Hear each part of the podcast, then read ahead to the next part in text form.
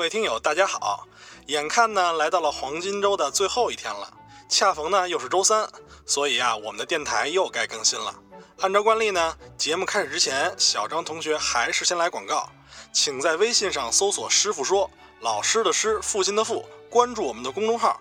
您呢就能收到我们每周的电台更新了。这个呢也是对我们最大的支持。话说呀，现在距离开学季、开园季呢，已经有一段时间了。各位宝宝们，是不是已经完全适应了自己的新环境、新角色了呢？而对于那些因为各种原因没能做到按时入园的宝贝儿来说呀，为他们选择一个优秀并且适合自己的私立幼儿园，也不失为另外一个好的选择。况且呢，现在私立幼儿园呀，如雨后春笋般不断的涌现。正所谓乱花渐欲迷人眼，那到底如何从众多的幼儿园当中挑选出一个优秀的并且适合自己宝宝的幼儿园呢？那今天小张同学就以自己的亲身体验，通过十个维度和大家分享一下我心目中那种能够给孩子带来快乐和能力的优秀的私立幼儿园。在选择幼儿园之前呀，小张同学先絮叨几句说明一下。首先呢，我们翻看了大陆地区、香港地区以及美国等地的幼儿园指导大纲时，发现幼儿园教育呢，基本是从以下四个方面入手的。它们分别是啊，健康及身体的发展、知识以及语言的教育、社交以及情绪的控制、创新及艺术的培养。所以，基于以上四点，我们抛开地理位置。价格、硬件条件等维度不谈，因为毕竟这些细节的优劣呀是显而易见的，甚至呢有很多的因素是可遇而不可求的。更何况各大亲子育儿网站已经为大家提供了很多可供参考的意见，我们呢就不在这儿废话了。我们只希望通过幼儿园本身所能展现出的课程以及日常活动，来得到一个相对客观的结论：到底这家幼儿园是不是真的能给我们的宝宝带来欢乐与能力？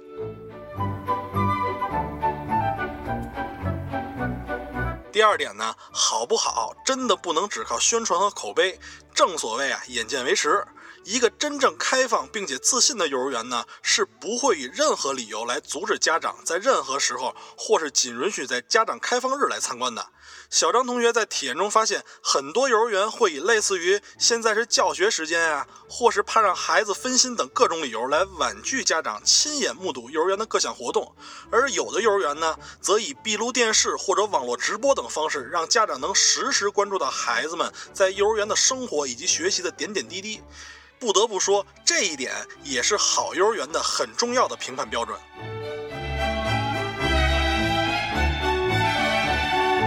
那废话，咱就先说这么多。下面呢，师傅说就详细给大家讲讲，到底我们是从哪十个维度来判断一个优秀的私立幼儿园的。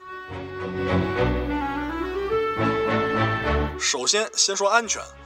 关于宝宝的任何事情，永远是安全至上。幼儿园呢，当然也不例外。哎，这里的安全呀，不仅仅指的是那些健全的门卫制度或是交接制度，更重要的呢是体现在很多我们不常注意的细节，比如说孩子活动的大型器械是否有人定期检查，然后每次检查合格后呢，是否有专门负责人员在 checklist 上要签字，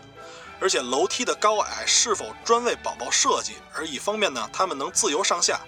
同时啊，楼梯、桌角或者游戏设备是否装有必要的防磕碰的防护装备。还有幼儿园中的消防设备摆放的位置是否显著并且合理？是否有人定期检查并签字？另外呢，教室中玩具或者物品的位置摆放以及高度是否合适，以保证孩子们能够轻松够到？盥洗室以及卫生间的地面呢是否干燥不湿滑？甚至包括呀，午睡前老师是否检查宝贝儿们手里或者兜里有没有小的危险品等等，这些点点滴滴之处。爸爸妈妈们不妨多走走看看，越是点滴之处，越是能体现一个幼儿园在安全方面上下的功夫。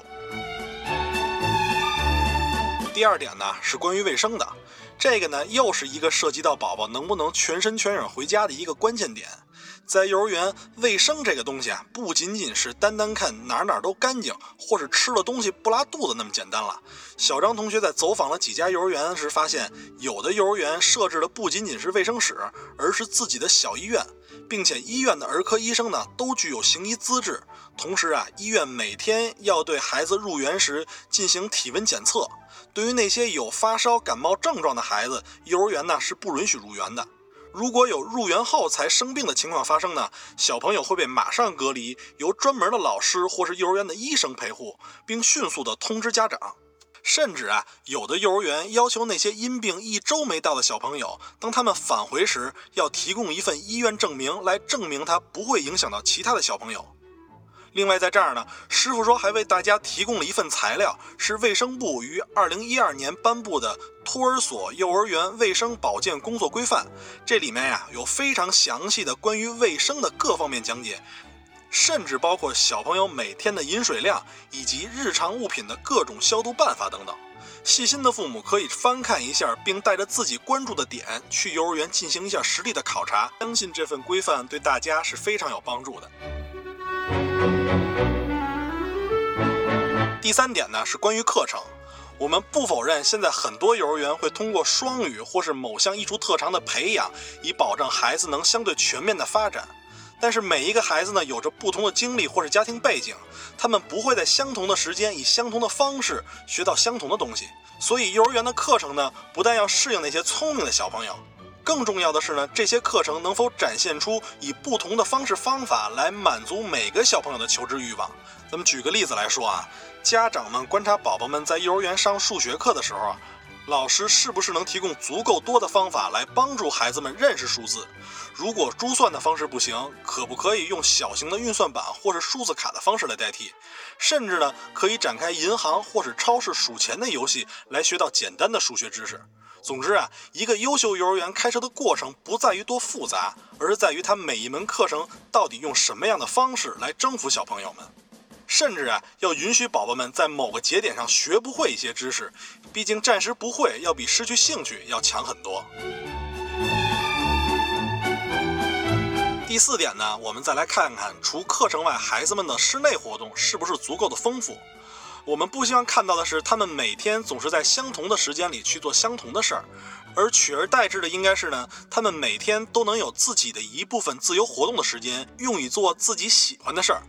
比如说玩积木啊、画画啊、看书、拼图等等。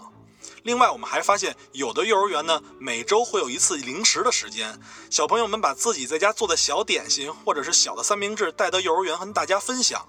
而有的大班的孩子呢，每周呢还会布置一次演讲表演的时间。每周一，老师会布置一个主题让大家去准备；周五呢进行演讲，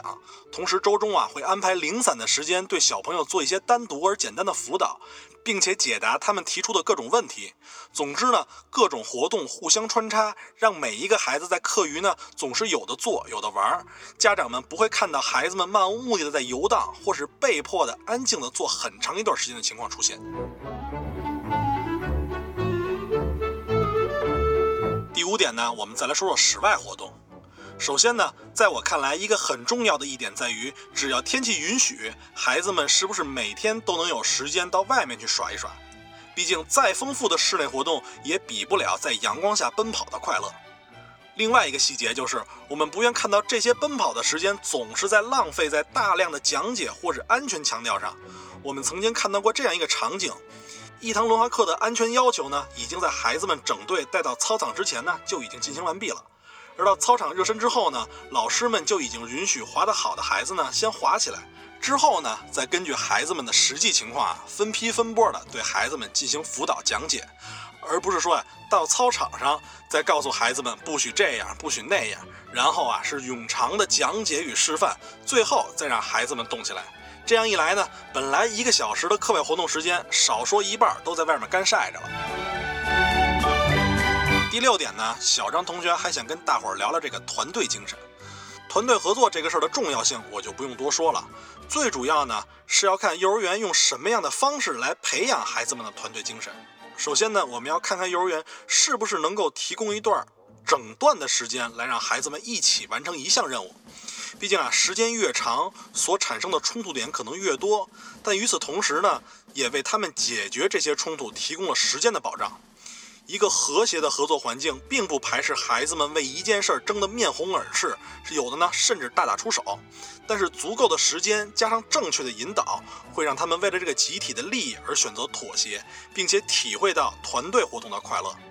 另外啊，我们不愿意看到的是一个班的孩子们总是设法花时间、花精力融入到一个大组的活动当中，取而代之的呢，应该是在不同的时间里，既有小组的活动，又能将各种小组整合成大组，孩子们能在其中转换角色，以体会任务完成时作为团队参与者的成就感。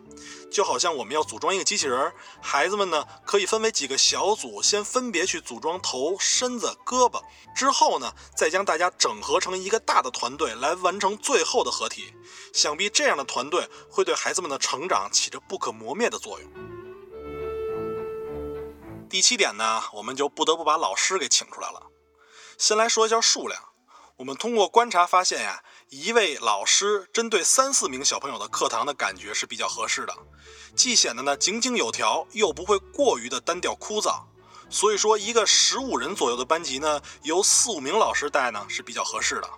然后强调一点，好老师或者说适合自己孩子的老师呢，是可遇而不可求的，因为幼儿教师的岗位要求在教师领域当中是最高的。我记得《虚拟人生》这个游戏里啊，如果玩家将职业设定为教师的话，那么他的岗位升迁路线的最终目的地呢是幼儿教师。所以可见，在幼儿园成为一个好老师的难度到底有多大。那我们怎么来判断是不是好老师呢？我们这里啊，不想用什么爱心、耐心、责任心三心原则，或是什么蹲下来讲话、抱起来交流、牵着手教育这些用烂的词汇来说明。我们只用孩子的行为以及收获来判断，毕竟家长眼中的好老师呢，不一定是孩子眼里的好老师。首先，在课堂上，孩子们是不是愿意亲近自己的老师？这里面呢，就包含很多细节。孩子们敢不敢随时跟老师提出问题或者提出要求？然后呢，当老师蹲下来给孩子们做示范或者讲解时呢，孩子们的手愿不愿意，甚至呢，很自然的能够搭在老师的肩膀上等等。其次啊，就是班级的氛围是不是能够做到活泼而且有序且富有创造性，以保障孩子们学到的各种知识不仅通过书本和说教，而是更多的能够在老师的帮助下，通过探索动植物、表演、手工等所有有益的活动当中获得。最后补充一点呢，就是当老师带孩子们上课或者活动时，如果有摄像头或是有家长参观，老师们还能不能做到自己的表现和平时是同一个人？总而言之，一位优秀的幼儿园的好老师，能够以小孩的思维方式去理解孩子的行为，并且呢，能够帮助他们成长。第八点呢，我们再来聊聊教室的布置。首先，从整体看教室。一定要宽敞明亮、整洁而无异味。然后呢，可以观察一下教室装修的色调，不要太艳丽。各种无关的装饰呢，最好没有。这样呢，可以避免干扰孩子的注意力，甚至影响到他们的情绪。如果从细节看呀，可以看看教室的教学与活动区域是否划分明显。比如说，很多的班级呢，配备了植物角或生物角。以保证呢，小朋友能够培育他们生长，甚至还能每天观察他们的成长状态。而至于墙壁的装饰呢，尽可能的呢，用于孩子们自己作品的展示。有的班级甚至在墙壁上用不同的颜色按月份排列，记录下每个小朋友的生日。每到小朋友生日的时候呢，他们都会在这面墙下的小桌子上举行一个小小的生日会。而有的大班的教室里，老师们会为孩子们准备一个掉牙记录表贴在墙上，每当有哪个小朋友牙齿掉了，都会在记录在上面，并从上面呢摘一个小盒下来，然后把牙齿呢放在里面带回家。总之，教室的布置不在于多花哨，而是呢能够尽可能的展示并丰富他们的日常生活。第九点呢是关于习惯的培养。因为在我们看来，能不能帮助孩子培养好的习惯，也成了一个优秀幼儿园的重要因素之一。我们先来看看幼儿园是用什么样的方式来教会孩子生活自理，并且呢，养成睡眠、排泄、洗漱和饮食等方面的良好习惯的。首先，很重要的一点就是生活规律。家长们可以去看看班里是不是能够按规定做到什么时间来做什么事情。其次呢，可以观察老师有没有办法来引导孩子们培养习惯，比如啊，通过游戏、儿歌、故事等方式，让孩子呢能够身临其境的愿意去按习惯做事。另外，表扬鼓励并不能解决所有的问题，适当的冷淡或是制止不良行为也是必不可少的。说完生活习惯呢，我们还想聊聊这个阅读的习惯。毕竟，好的阅读习惯呢，会让孩子们受益终生。不可否认的是，小孩子们在这个阶段并不认识什么字儿，所以培养阅读习惯最好的方式就是有困难问书本儿。无论孩子们在教室任何时候遇到任何问题请教老师时呢，如果时间条件允许，老师们都可以这样回答。让我们来看看书上是怎么说的。这样呢，就可以做到一天中任何时刻都会出现老师给孩子们读书的情况，而不仅仅是只有读故事时间老师才会拿起书本。当然了，好习惯的培养也不能光指着幼儿园，家长们在家也是不能闲着的。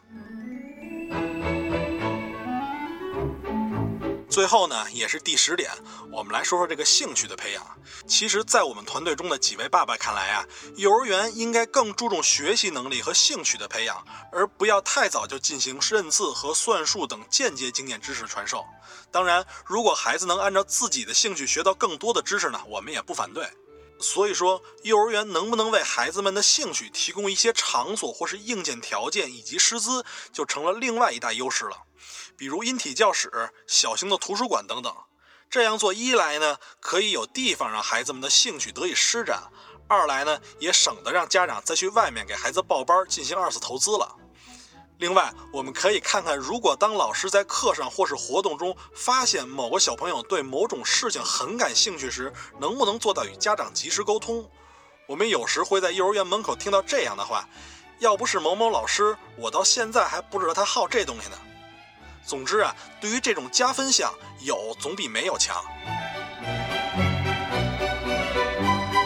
好了。到现在为止呢，我们认为最能体现私立幼儿园质量的十个维度呢，就讲的差不多了。毕竟啊，私立幼儿园的选择相对呢比较灵活，各位爸爸妈妈们呢，不妨多走走，多看看。如果您碰巧近期正在为孩子考察幼儿园，师傅说的微信公众号明天会为大家推送这期节目的笔记，您呀不妨带上。总之呢，我们认为一个优秀的幼儿园是在不违背现在教育大环境的前提下呢，又能充分发挥每个孩子的个性，尽可能的呢将我们的孩子培养成更多不同的人，而不是把所有的孩子培养成同样的人。节目最后，不要忘了关注我们的新浪微博师傅说的微博和我们的微信公众号师傅说，或者在各大播客平台上搜索师傅说来订阅我们的电台。咱们呢下周三再见。